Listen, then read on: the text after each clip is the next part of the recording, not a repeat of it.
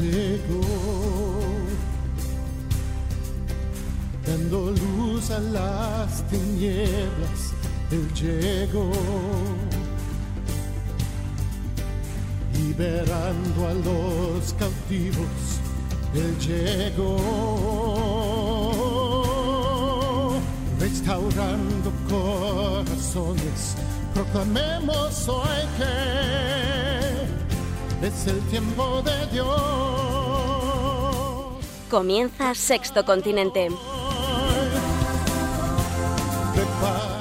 Un programa dirigido por el obispo de San Sebastián, Monseñor José Ignacio Munilla.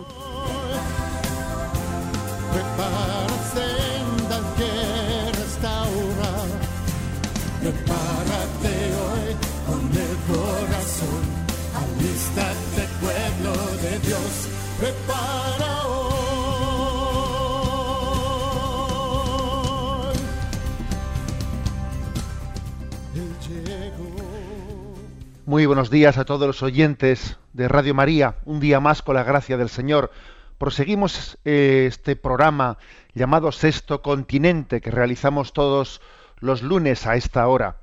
Un programa semanal en el que con ese término de Sexto Continente queremos comentar, queremos desde la luz del Evangelio iluminar los temas que se hablan en las redes sociales. Mañana también martes habrá un programa especial fuera de este horario semanal de Sexto Continente, en el que a esta misma hora de 8 a 9 de la mañana tendremos ocasión de comentar la exhortación apostólica que acaba de ser publicada por nuestro Papa Francisco, Evangelii Gaudium, mañana con algún otro hermano obispo, en concreto el obispo auxiliar de Getafe, Monseñor eh, Rico Paves, pues y con el director de esta casa, don Luis Fernando, haremos el comentario de esa exhortación apostólica. Pero hoy queremos, como siempre, pues comenzar el programa partiendo de vuestras preguntas. Sabéis que este es un programa con el que podéis también interactuar, con el que podéis al que podéis dirigir vuestras preguntas, bien sea al correo electrónico sextocontinente o también a la cuenta mm, a la cuenta de Twitter arroba obispo munilla o también pues dentro de esa página de Facebook de mm, personal mía de José Ignacio Munilla. Bueno, este programa de Sexto Continente, pues como su propio nombre indica, quiere estar especialmente eh, cercano a estas nuevas formas de comunicación, pero lo dirigimos para todos, ¿eh? porque aquí no se excluye a nadie y creo que Radio María tiene, tiene la virtualidad, tiene el carisma de juntar a, a edades distintas, a personas distintas que están en situaciones muy diversas, como vamos a poder ver por las preguntas que nos, que nos dirigen los oyentes, porque eso lo observamos en el tipo de preguntas que nos dirigen. Aquí tenemos a un joven Álvaro que nos va a ayudar con estas preguntas. Si te parece, Álvaro, comenzamos con, con la primera de ellas. Miguel desde Tarrasa nos formula la siguiente cuestión. Mi pregunta no se refiere tanto a una cuestión concreta cuanto a reflexionar sobre un recurso dialéctico que es muy recurrente. Me refiero a lo siguiente. Los abortistas hablan del derecho a decidir de la mujer. Los defensores de la ideología de género hablan del derecho a elegir el propio sexo. Los independentistas reivindican el derecho a decidir sobre la desanexión. Los defensores de la eutanasia hablan del derecho a decidir sobre la propia vida. Es decir, que eso del derecho a decidir se nos presenta como algo intocable e incuestionable. ¿Se atrevería usted a cuestionarlo?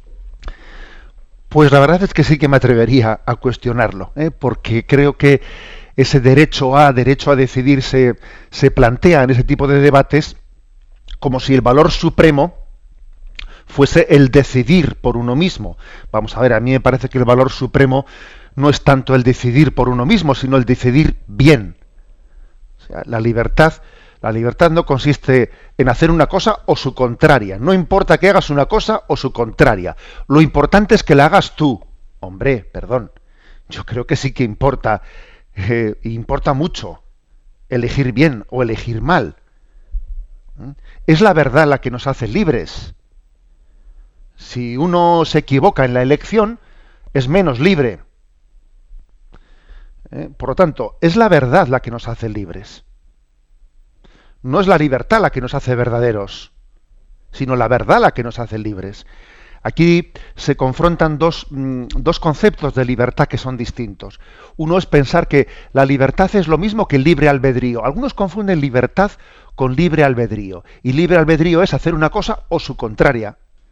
Ya, pero libertad es otra cosa. Como decía San Agustín, libertad es la capacidad del hombre de ordenarse al bien y a la verdad. La capacidad del hombre de ordenarse al bien o a la verdad. Eso es libertad. Lo otro es libre albedrío. Hacer una cosa a su contraria es libre albedrío, ¿no? Por lo tanto, yo creo que se está en muchos aspectos de la vida, ¿no? Eh, se, endiosa la libertad como el derecho a decidir yo, pero es que es muy importante ver también cuál es el objeto de la libertad, o sea, si elijo bien o elijo mal. Elegir por elegir, esa no es la cuestión, es el elegir el bien, elegir la verdad. ¿eh? O sea que yo creo que sí me atrevo a cuestionar eso, ¿no? El concepto cristiano de libertad, el concepto agustiniano de libertad, es esto, ¿no? La capacidad de determinarse para el bien y para la verdad. Damos paso a una siguiente pregunta. Susana desde Madrid nos pregunta, a mí me molesta bastante que se destaquen las virtudes del Papa actual contraponiéndolas a los papas anteriores. Por ejemplo, cuando se dice eso de que este Papa es austero y pobre porque vive en la residencia de Santa Marta, mientras que los anteriores vivían en el Palacio Apostólico. Bueno, pues la verdad es que mmm, cuando se, se, ensalzan virtudes en una persona contra, contra otro, eso de contra quién me aplauden, ¿no? Me aplauden contra el otro. Pues obviamente eh, es una es un es un subrayar las virtudes de una persona de una manera poco santa. Pero en cualquier caso, eh, el comentario de Susana me da pie para lo siguiente. Fijaros bien, ¿no? Eh, cuando se, destaca, por ejemplo, eh, la virtud de la pobreza o de la austeridad para um, intentar hacer un poco una bandera de ella. Cuando hay poder en la pobreza, ya no es pobreza. Por ejemplo, eso ocurría con, las, eh, con ciertas herejías en la Edad Media que se llamaban los fraticellis, ¿no? Eh, una tendencia que, que, se enfrentaban al, eh, pues al papado, etcétera, diciendo nosotros somos pobres, tú no eres pobre, tú vives en este palacio apostólico, yo soy pobre y vivo. bueno, pues la Iglesia fácilmente desenmascaró, ¿no? Esa falta, esa mmm, falsa, esa falsedad. ¿eh? De virtud cristiana que es la que es la pobreza cuando la pobreza cuando la pobreza está enmascarando al poder porque yo en el fondo tengo un poder reivindicativo entonces ya no es pobreza es ideología ¿Mm? cuando la pobreza en el fondo está encubriendo una reivindicación del poder o de mi ideología ya no es pobreza evangélica es otra cosa ¿eh? Por eso hay personas que reivindican la pobreza para buscar el poder. Eh, y eso no es pobreza evangélica. ¿eh? Dicho sea de paso. O sea que creo que el comentario de Susana da pie ¿no? a hacer matices interesantes. Adelante Álvaro con la siguiente pregunta. Masiel nos escribe desde Valencia, compartiendo con nosotros su historia. Me diagnosticaron cáncer de huesos y mucho me temo que la cosa ya está muy avanzada. Para mí es un gran consuelo escuchar Radio María desde mi cama. Uno de los mayores sacrificios son las etapas de ingreso hospitalario, pero incluso en ese caso me consuela mucho el poder hacer apostolado con la que me toque como compañera de habitación. Sobre todo, les invito a engancharse a la familia de Radio María. Ofrezco mis dolores por todo el mundo y por toda la Iglesia, especialmente por toda la familia de Radio María. Pero a veces, cuando los dolores son fuertes, tiemblo y creo que no estoy a la altura. Bueno, la verdad es que nos conmovemos eh, de, que, de, que, Dios haya puesto oyentes así en Radio María. Esta Radio María es, es fuerte, esta Radio María es tan extensa, pues por el hecho de que haya enfermos como Masiel que estén mm, plenamente integrados en ella. La verdad es que qué consejos le vamos a dar a Masiel, sino casi los, los recibimos de ella. Mm, me he acordado de ese diario de Juan 23 que próximamente va a ser canonizado, ¿no? Junto con Juan Pablo II. Y Juan 23 dice, dice en su diario, procuro aguantar el dolor, dando gracias a Dios porque sea soportable. Y dice también, ni aun estando enfermo, tengo derecho a mostrarme triste. Y eso es lo que a mí me ha recordado, ¿no? Pues esta, este mensaje de Masiel, de esta, de esta oyente de Valencia, me ha recordado que, pues que ella incluso estando en, este, en esa postración que podría para algunos no podría justificar pues una un estado digamos de queja un estado de autolamentación un pues sin embargo ella es capaz de hasta hacer de su cáncer de huesos una ocasión para hacer apostolado y me, hospitalizan y, le hablo al de la cama de Alao, le hablo de la Virgen y de Radio María. Bueno, bendito sea Dios, ¿no? Que uno es capaz de ver cómo la, la fe nos ayuda a descentrarnos de nosotros mismos, a ser capaz del santo olvido de uno mismo, ¿no? Y, hacer del bien pues el, norte y la estrella de nuestra vida. Lo que está claro es que en el corazón del hombre hay muchas cavidades que desconocemos hasta que viene la cruz a descubrirnoslas. ¿eh? Y posiblemente este momento que está viviendo esta oyente y, tato, y tantos otros enfermos o sea, el misterio de la cruz les hace descubrir pues eh, el valor, eh, el valor y el sentido de la fe en un sentido mucho más profundo que el que lo conocían antes. La cruz es también iluminadora y nos hace descubrir con mucha mayor profundidad el sentido de la vida. Damos gracias a Dios por oyentes como ella y, y le pedimos que, nos encomiende. Damos paso al siguiente, al siguiente oyente. Toño de Cáceres pregunta le escuché decir a usted que los pecados veniales pueden ser perdonados por otros cauces distintos al de la confesión. Por ejemplo, ayudando a los pobres, haciendo sacrificios, orando, etc. Entonces mi pregunta es, ¿obramos bien si solo nos confesamos cuando tengamos conciencia de haber cometido un pecado grave o mortal? Bueno, recientemente el Papa, en una de esas así afirmaciones tan directas que decía, pues afirmó, nos contó que él se confesaba cada 15 días. Mm, se confesaba cada 15 días. Y obviamente el Papa cada 15 días, hombre, yo tengo, uno tiene la impresión de que se estará confesando de pecados veniales, ¿no? No creo que se confiese de pecados mortales cada 15 días. Por lo tanto, es verdad que los pecados veniales pueden tener otras formas de ser perdonados, pero la Iglesia recomienda muy vivamente, recomienda muy vivamente también la confesión de los pecados veniales. Entre otras cosas, porque cuando se afirma que solo es necesario confesarse de los pecados mortales y no de los veniales, se suele acabar considerando como pecados veniales los que son graves. Y al final se termina por abandonar la confesión. ¿eh? La experiencia es que es tremenda. ¿eh? Por lo tanto, yo diría que, lo que tenemos que hacer es sencillamente ser fieles al sacramento de la confesión, entender que en él además no solo se nos otorga el perdón de los pecados, sino un aumento de gracia. Ojo, que el sacramento de la confesión no solo es el perdón de los pecados, graves o leves, sino es también un aumento de gracia. Y esto también es eh, un motivo para mm, para recurrir al sacramento de la confesión, pues para, para, que los pecados veniales sean perdonados, porque es que además de ello nos, nos otorga un aumento de gracia ¿no? para seguir luchando contra el pecado. Y es un, y es un conducto de humildad. Por lo tanto, eh, además no hay que oponer una forma con otra forma del perdón de los pecados, sino que hay que sumarlas todas. ¿eh? Necesitamos de todas ellas y del sacramento de la confesión, pues, pues muy especialmente. Adelante. Silvia desde Sevilla nos pregunta, leyendo cosas sobre el Papa, me ha llamado una especialmente la atención. Me refiero a eso de que tenemos que ser más propositivos que reactivos. ¿Nos podría explicar en qué se traducen en la práctica esas expresiones? Ser más propositivo que reactivo. ¿eh? ¿Qué quiere decir eso?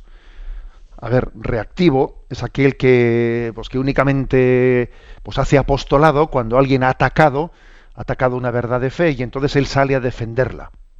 Es reactivo, ¿eh? actúa en reacción a. ¿Hay que hacerlo? Sí. Pero dice el Papa, es más importante ser propositivo que reactivo, o sea que no únicamente eh, des testimonio eh, para responder al mal, ¿eh? para contrarrestar al mal, sino que también seas propositivo, es decir, que tú también propongas el bien, no únicamente reacciones ante el mal, sino que propongas el bien por sí solo, ¿eh? por sí mismo, como hacía Jesús en el Evangelio, que cuando él predica, pues Jesús no solo es reactivo, es propositivo fundamentalmente, propone sus parábolas, sus enseñanzas. Porque es que además de ordinario, toda reacción suele esconder una reducción. Cuando uno reacciona ante alguien que ha dicho una barbaridad, lógicamente tiende a, subrayar lo contrario del que ha dicho la barbaridad, ¿no? Entonces, detrás de toda reacción tiende a haber una reducción. Y porque tú dices lo contrario de lo que él ha dicho, entonces estás subrayando un aspecto, pero estás, digamos, dejando un poco en el olvido otros, ¿no? Y, por eso es importante no solo hacer apostolado en plan reactivo, ¿eh? sino también en plan propositivo. O sea, voy también a, proponer las verdades fundamentales del Evangelio, las verdades fundamentales de la doctrina de la Iglesia, en un plan propositivo. Lógicamente hay que buscar las fórmulas, ¿no? Y, creo que a eso se refería el Papa, y es un consejo muy sabio. La última de las preguntas de hoy. Mirella de Valencia nos pregunta, le he escuchado una charla que está colgada en YouTube, en la que usted decía que el noviazgo es tiempo de discernir, mientras que el matrimonio es tiempo de entregarse. Dicho de otra forma, que en el matrimonio ya no es momento de plantearse si nos hemos equivocado en la elección, sino que hay que tirar para adelante. Reconozco que es una reflexión práctica, pero me viene la duda sobre si de esta forma no se terminan por dar amparo a los modelos matrimoniales instalados en las actitudes egoístas, por motivo de sentirse demasiado seguros en la permanencia del matrimonio. Bueno, eh, pasa una cosa. Cuando decimos que es que el matrimonio ya no es momento, ¿no? A veces en el noviazgo se juega como si ya estuviésemos casados y luego en el matrimonio se juega como a ver si somos novios y si, y si nos separamos o no nos separamos. Oiga, que es que el matrimonio es tiempo de entregarse. Pero es que el tiempo de entrega no es una justificación para no entregarse. Es que el tiempo de entrega es de entrega ¿eh? y no de justificación de mis egoísmos. Donde quiera que se trate de amor, por ejemplo en el matrimonio o en el celibato. En el sacerdocio, en la vida religiosa, donde quiera que se trate de amor, no hay nada definitivamente conquistado. Y hay que conquistarlo diariamente. Por eso, por eso decimos que el matrimonio es tiempo de entrega. No, de hacer un experimento, no, sino de entregarme. Luego ahí no cabe justificarse en que ya estamos casados para siempre para ser un egoísta. No, eso es una perversión ¿eh? de la indisolubilidad del matrimonio. O sea, es que, repito, ¿no? Que, donde se trata de amor no hay nada definitivamente conquistado. Y el amor tiene que renovarse día a día. Y el que y el que tú, yo soy tu esposo en las alegrías, en las penas, en la salud, en la enfermedad, tiene que ser diariamente, ¿no? Eh, visualizado y el corazón hay que diariamente mm, conquistarlo. Con lo cual, digamos, sería una perversión, ¿eh? Pues el justificarse en que el matrimonio es para siempre, como ya la tengo segura a mi mujer, como ya le tengo seguro a mi marido, pues ahora yo soy un egoísta. Bueno, eso es una perversión. El matrimonio es para entregarse, entregarse, no, no acomodarse. Bueno, y dicho esto, vamos a dar paso ¿no? Eh, a la siguiente sección de este programa.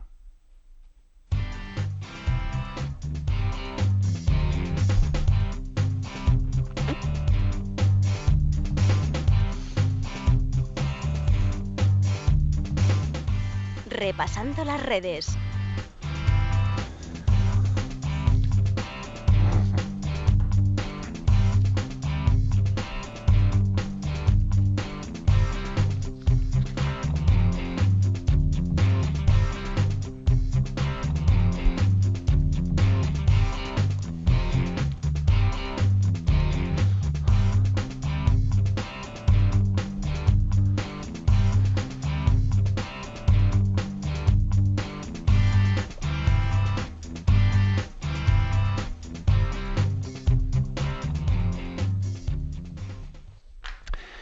Pues bien, en, este, en esta sección de Repasando las redes vamos a hacernos eco de algunas noticias que en la prensa, en la prensa generalista se, se han recogido sobre la vida de la Iglesia.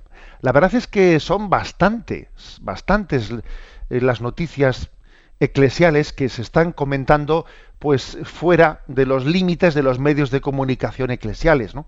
Observamos con gozo y con alegría pues que la Iglesia está logrando comunicarse y está logrando entrar pues en las redes de la comunicación, no solo en las redes sociales, sino en los grandes medios de comunicación. Existe un cierto atractivo, una cierta eh, sana curiosidad, eh, también igual no tan sana por otras partes, pero bueno, también existe una cierta curiosidad, un cierto atractivo en la vida de la Iglesia que hace que los medios de comunicación se hagan, se hagan eco de ella. ¿eh? Alguien dijo, y además es una frase de nuestro Papa Francisco, también recogida de alguna manera en la exhortación Evangelii Gaudium, ¿eh? que nosotros no, no evangelizamos eh, tanto, ¿eh? la evangelización no tiene lugar tanto por el método mm, del proselitismo, cuanto por el método de la atracción, de resultar atractivo y de que la gente pues se acerque con una, una abierta curiosidad, con deseo de. Bueno, y entonces, ¿qué dos cosas de la vida de la Iglesia observo yo que han sido eh, recogidas como con un cierto atractivo, ¿no? Un cierto atractivo. Pues con respecto a nuestros dos papas, al Papa emérito eh, y al Papa Francisco. Bueno, pues dos, dos noticias que me llama la atención que hayan sido tan atrayentes.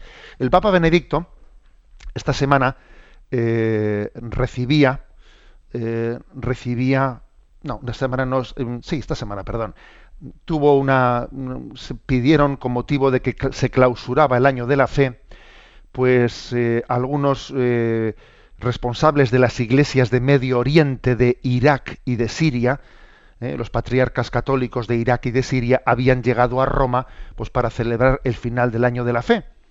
Entonces pidieron el poder ser recibidos por el Papa emérito habían tenido mucha relación con él y querían ser recibidos. Bueno, pues el Papa así se resistió un poco, pero finalmente les recibió. Estaba también presente su secretario personal, eh, pues el precepto de la Congregación para las Iglesias Orientales. Y entonces, pues en ese, en ese encuentro entrañable, los patriarcas de Oriente le dijeron, bueno, eh, ahora que está usted retirado, ya no tendrá usted ningún problema en venir a visitarnos a Irak. Venga usted a hacernos una visita, ahora que usted está ya libre de compromisos en su agenda. Eh, le dijeron.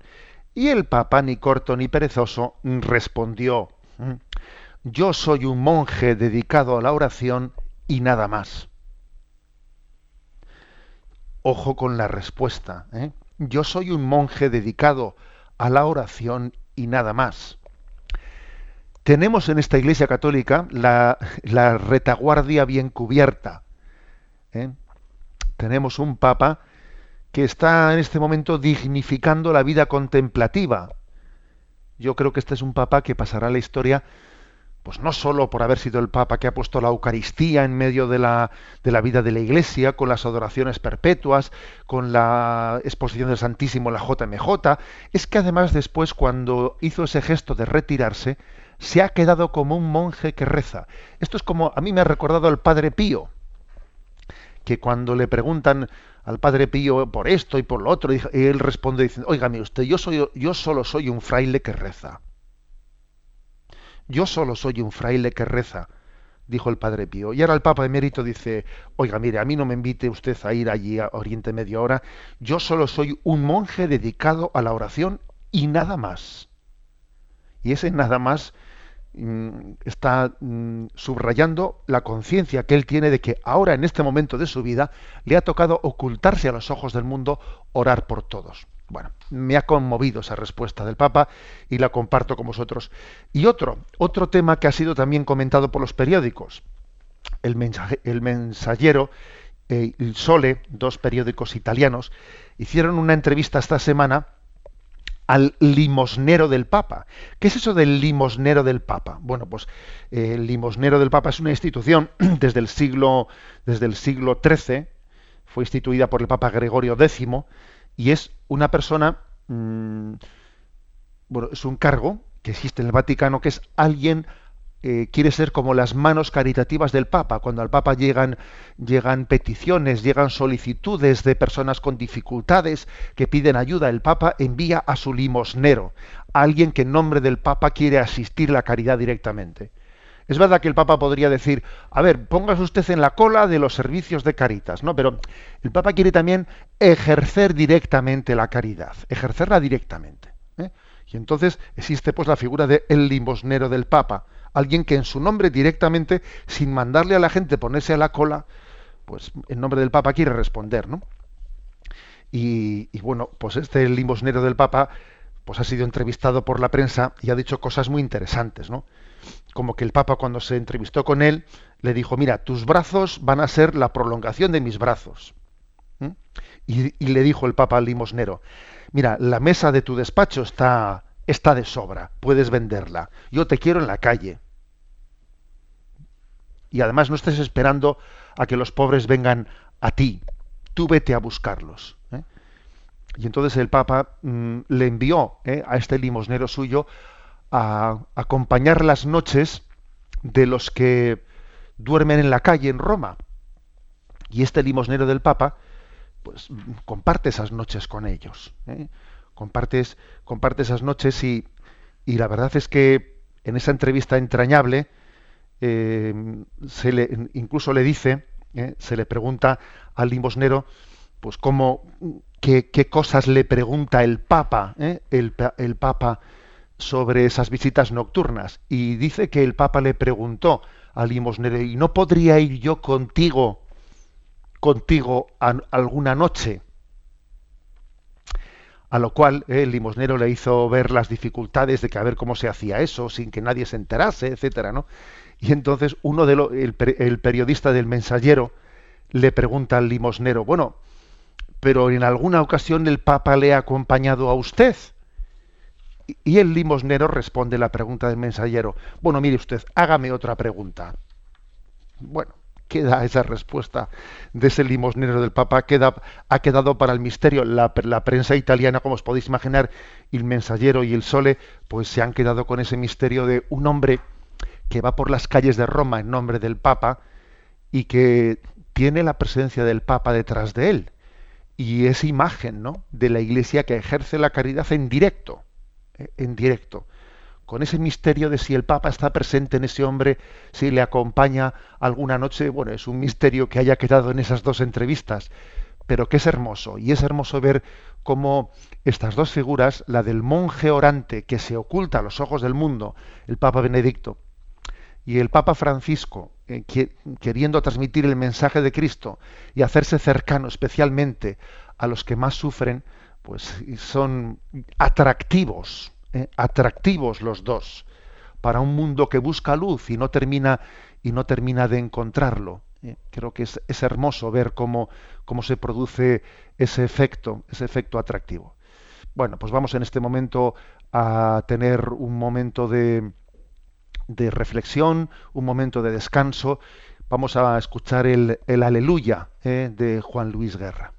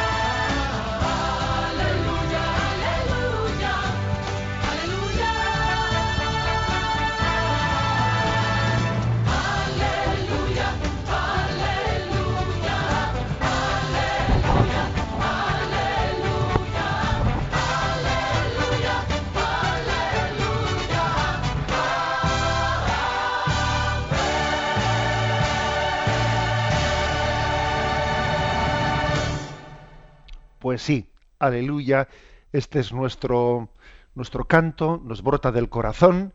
Sabéis que estamos en este tiempo de Adviento que también canta aleluya.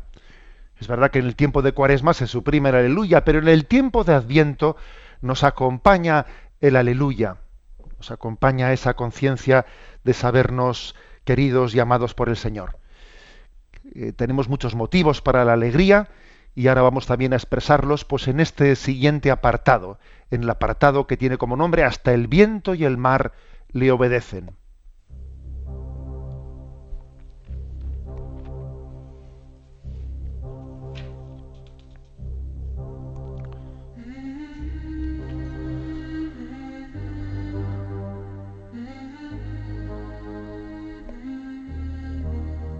Hasta el viento y el mar le obedecen.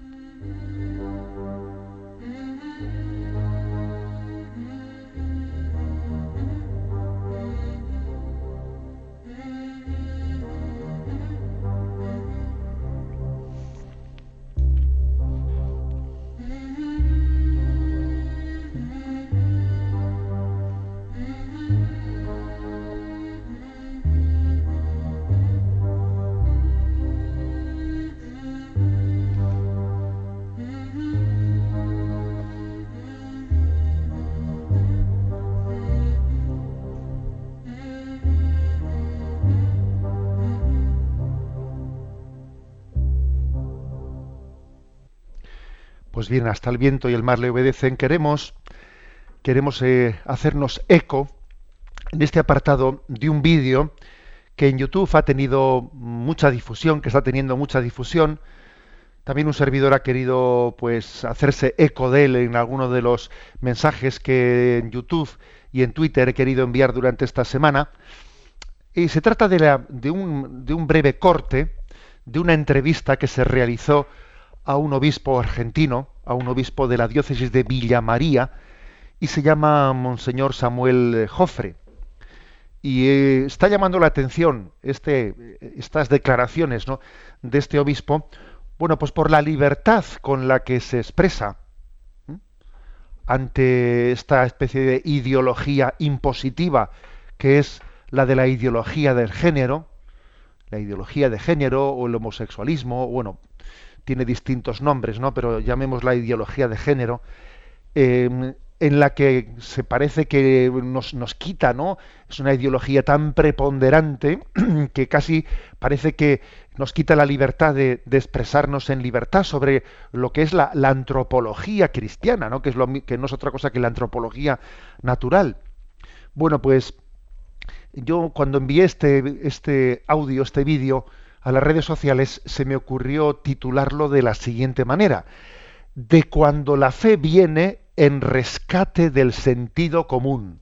Porque es que el sentido común, eh, a, veces para en determinados momentos en los que se oscurece la razón, parece que hay que tener fe para tener sentido común.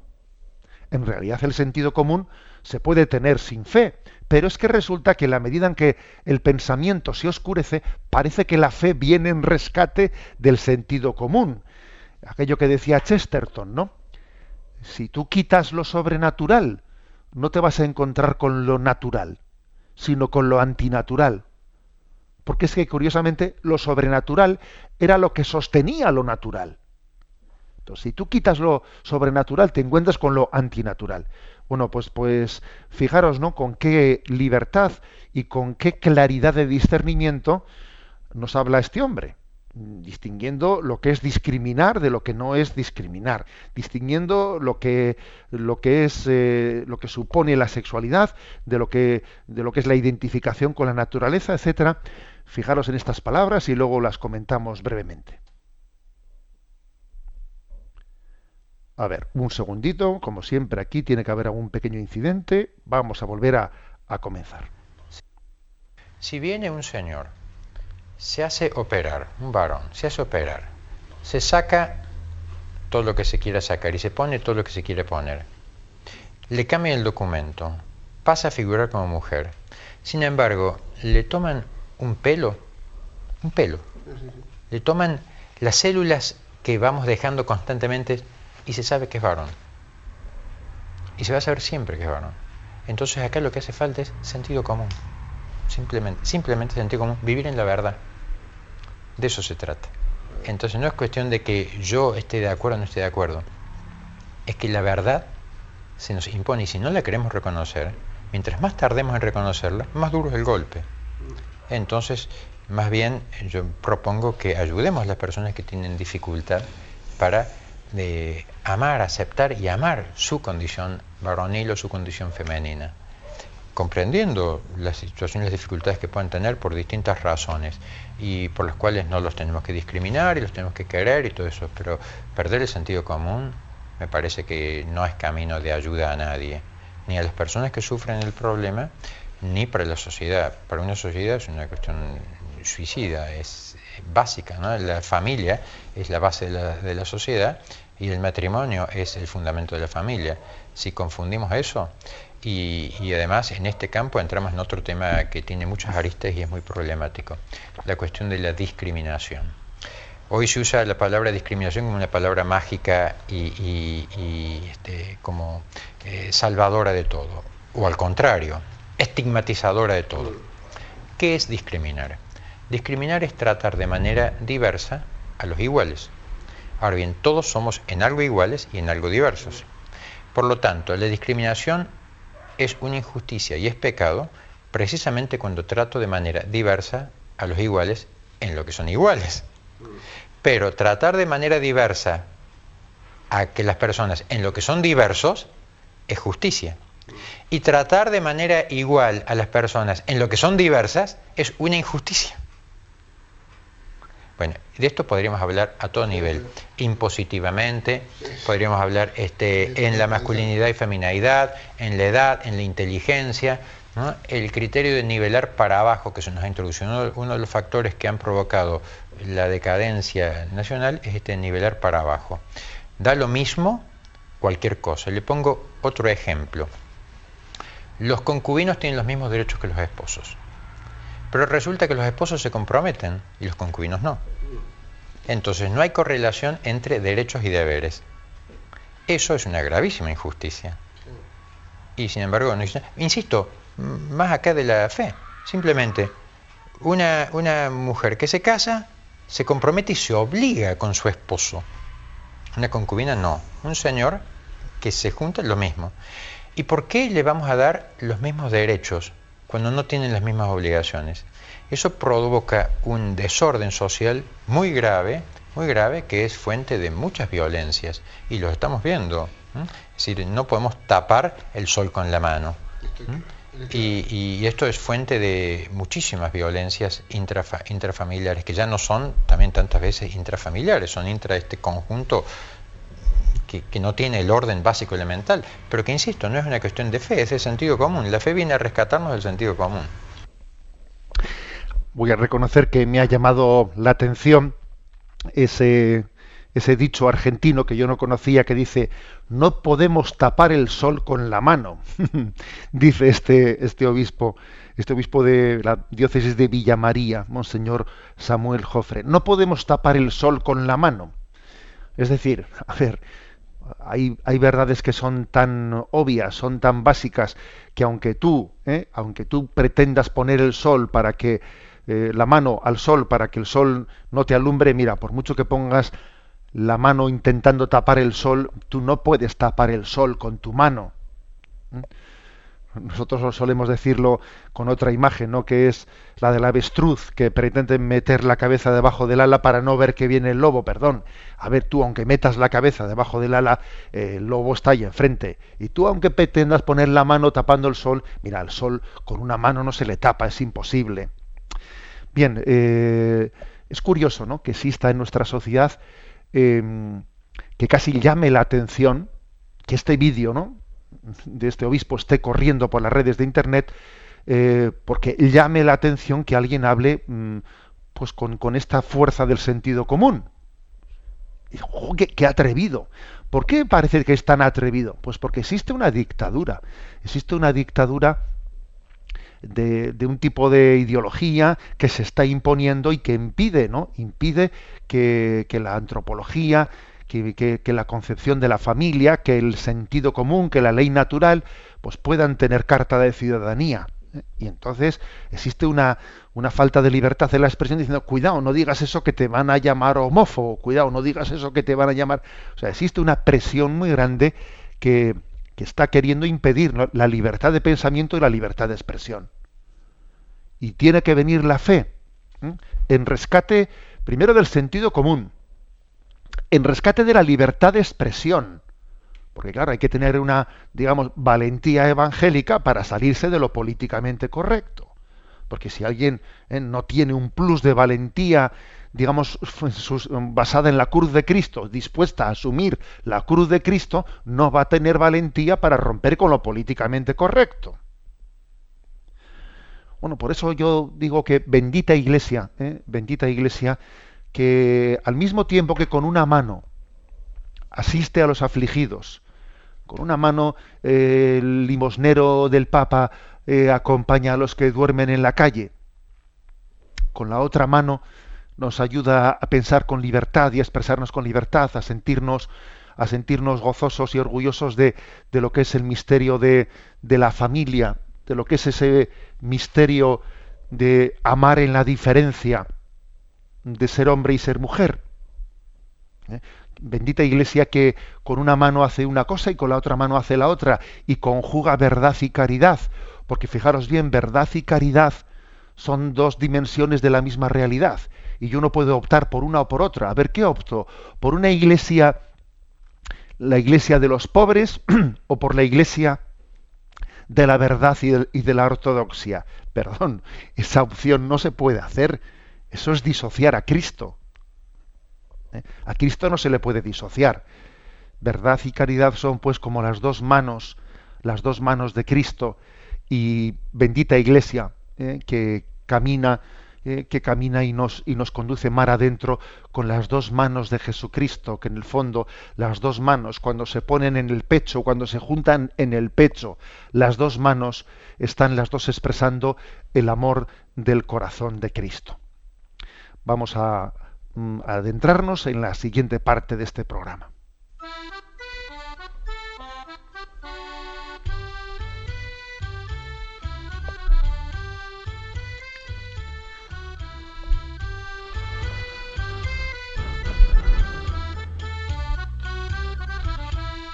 Una gota en el océano.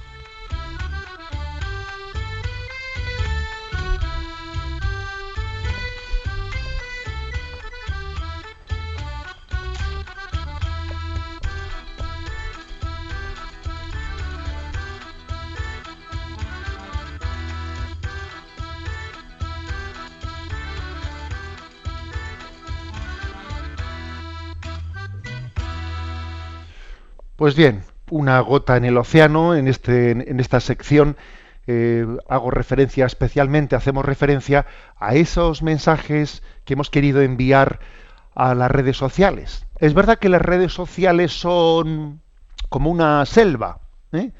como una selva, pero es una selva dentro de la cual eh, pues el Señor se encarga de hacer pequeños oasis, pequeños remansos, etcétera. Y por cierto, voy a irme haciendo poco a poco eco de un congreso de evangelización digital que va a tener lugar en Madrid ¿eh? en el próximo en el próximo mes de, de marzo. Bueno, ahora voy a mirar cuál es la fecha, que no recuerdo exactamente, pero es el primer congreso de evangelización digital en el cual también un servidor pues está invitado a participar en él, a dar alguna charla y está organizado por Imisión.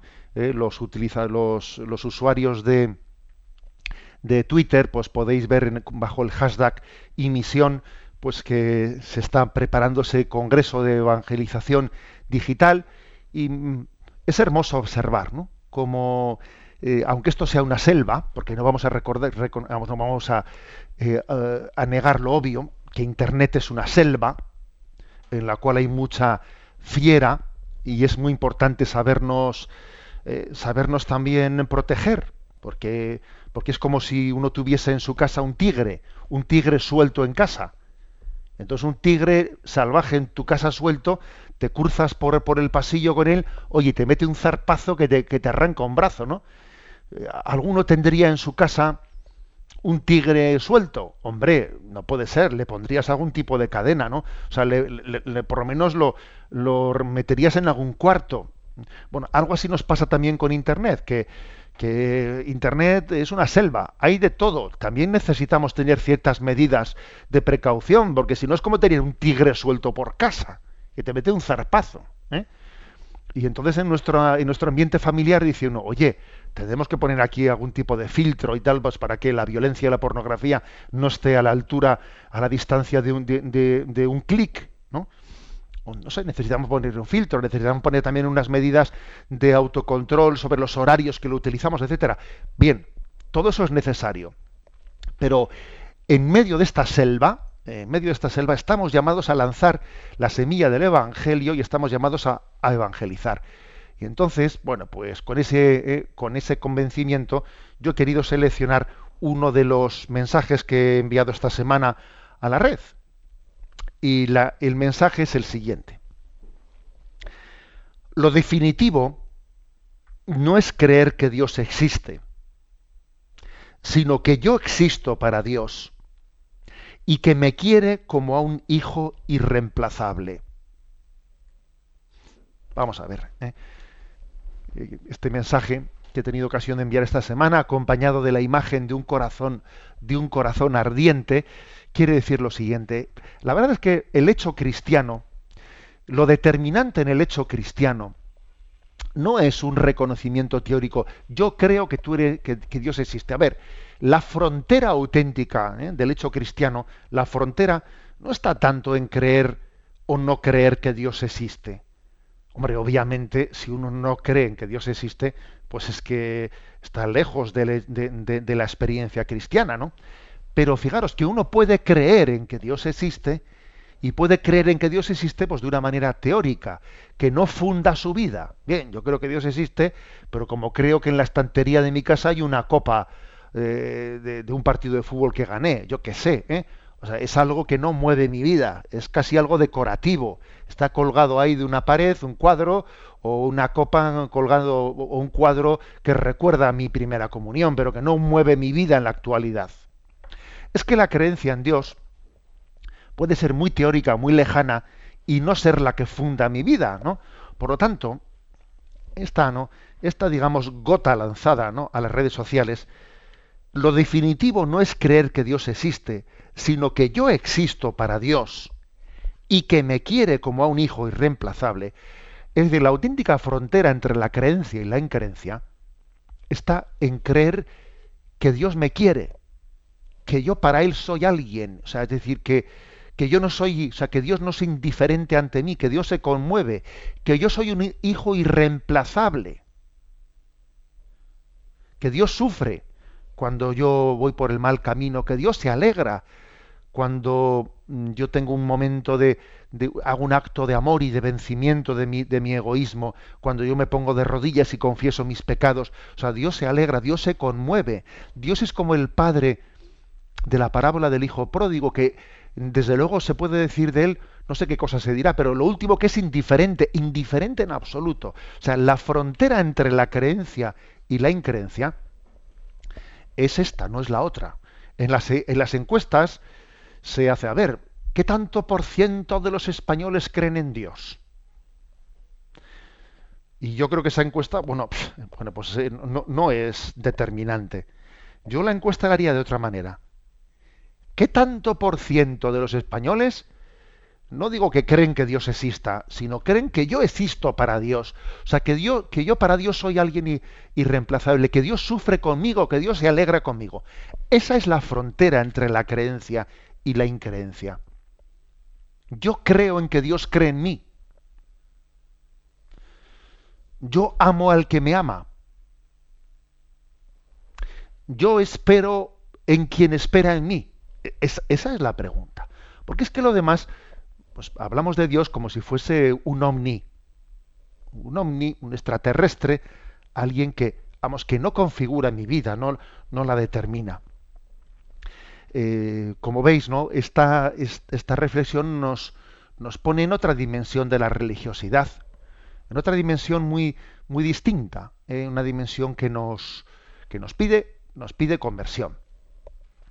Bien, y un paso más, ¿eh? un paso más porque, bueno, sabéis que tengo la costumbre de enviar diariamente, diariamente una, un mensaje eh, a las redes y, y, bueno, pues elijo un par de ellos. Este que os he enviado, el siguiente, es el que hace referencia, bueno, pues a una, alguna, hay una especie de pintada en una, ¿eh? en una pared que dice, algunas cosas tienen que ser creídas, para ser vistas.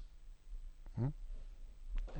Este mensaje está enviado es sencillamente pues una fotografía de en un suburbio, en un barrio, ¿eh? de, una pared que tiene esta pintada, ¿no?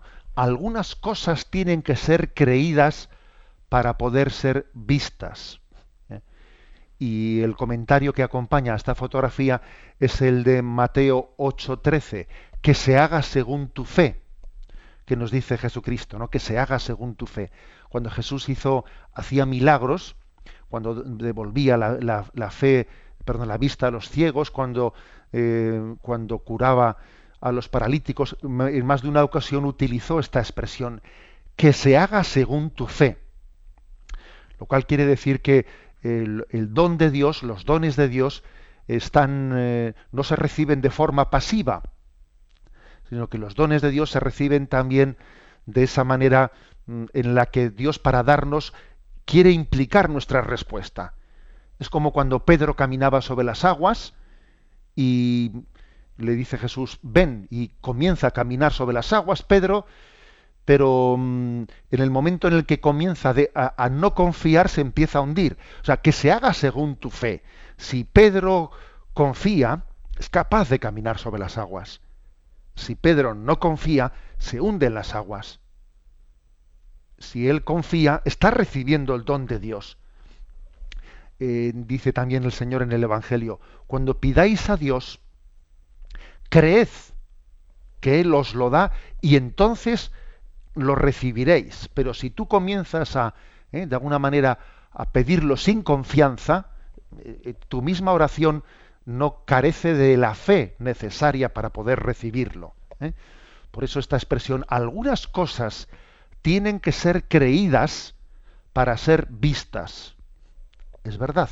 A veces es nuestra falta de fe la que nos permite descubrir que Dios ya está actuando. Pedimos dones a Dios olvidándonos de que es que en realidad ya, ya nos, nos están siendo concedidos, ¿no? Nos están siendo concedidos como aquel que pide a Dios, Señor, concédeme la gracia de unirme a ti. De alguna manera ya estás unido a Él, si no, no se lo pedirías. O incluso cuando alguien dice, Señor, dame la salud, en parte ya la tienes. Si no la tuvieses en parte, no, no pedirías que te sanase plenamente. O sea, es decir, eh, hay cosas que tienen que ser creídas para ser vistas. Ten fe para descubrir que los dones de Dios ya están ¿eh? junto a nosotros. Sería un error que la virtud de la esperanza eh, partiese de un no valorar nada lo que tengo. Entonces no tengo nada, me siento desesperado y pido a Dios. Un momento, un momento. Tú tienes muchos dones. Y cuando tú tienes esperanza en que Dios, en que Dios colme, colme esos dones, los lleve a su cumbre, eh, comienzas por reconocer que ya los tienes, ya los tienes. Ya eres un privilegiado del Señor ya debes, incluso cuando haces oración de petición, aunque te sientas un mendigo de Dios, empieza por reconocer que ya eres un privilegiado. Estás rodeado de los dones y de los cariños de Dios. Aunque sientas necesidad de pedir más cosas, pero ya eres un privilegiado. ¿eh? Yo a veces les digo esto a los enfermos cuando les visito en los hospitales, ¿no? Les dijo, somos unos privilegiados por estar en este sistema sanitario, por estar cuidados de esta manera. Somos unos privilegiados. O sea, tenemos que reconocer esto. ¿eh? O sea, no existe auténtica petición del don de Dios que si no comienza por reconocer que ya estamos mimados por Él y ya estamos cuidados por Él. ¿eh? Repito, pues, ¿no? Hay cosas que tienen que ser creídas para poder ser vistas, que se haga según tu fe. ¿eh? La virtud de la esperanza es la que comienza por reconocer que el don de Dios ya ha llegado. Ya, pero todavía no, que esto es lo que se dice en Adviento. Ya, pero todavía Dios no lo ha llevado a su plenitud. Pero aunque no esté en su plenitud, ya lo tenemos. Y esta es, ¿no? Pues la, digamos, este es el misterio de, de nuestro caminar cristiano, que no es un caminar desde la desesperación, sino que es un caminar desde la confianza en que Dios ya está actuando en nosotros. Y el que comenzó en nosotros la obra buena, él mismo la llevará a su término. Bueno, como decíamos al principio, mañana vamos a hacer un programa especial. Mañana, martes, aunque tocaría pues el comentario del catecismo que ahora dirige don Luis Fernando, el director de esta casa, mañana haremos un hueco para comentar eh, la exhortación apostólica recientemente publicada por el Papa, Evangelii eh, Gaudium, y pues podremos hacer un programa también con la colaboración del obispo auxiliar de Getafe, eh, Monseñor Rico Paves, y también con el, junto con el director de esta casa, don Luis Fernando. Por lo tanto, nos, me despido hasta el día de mañana. La bendición de Dios Todopoderoso, Padre, Hijo y Espíritu Santo, descienda sobre vosotros. Alabado sea Jesucristo.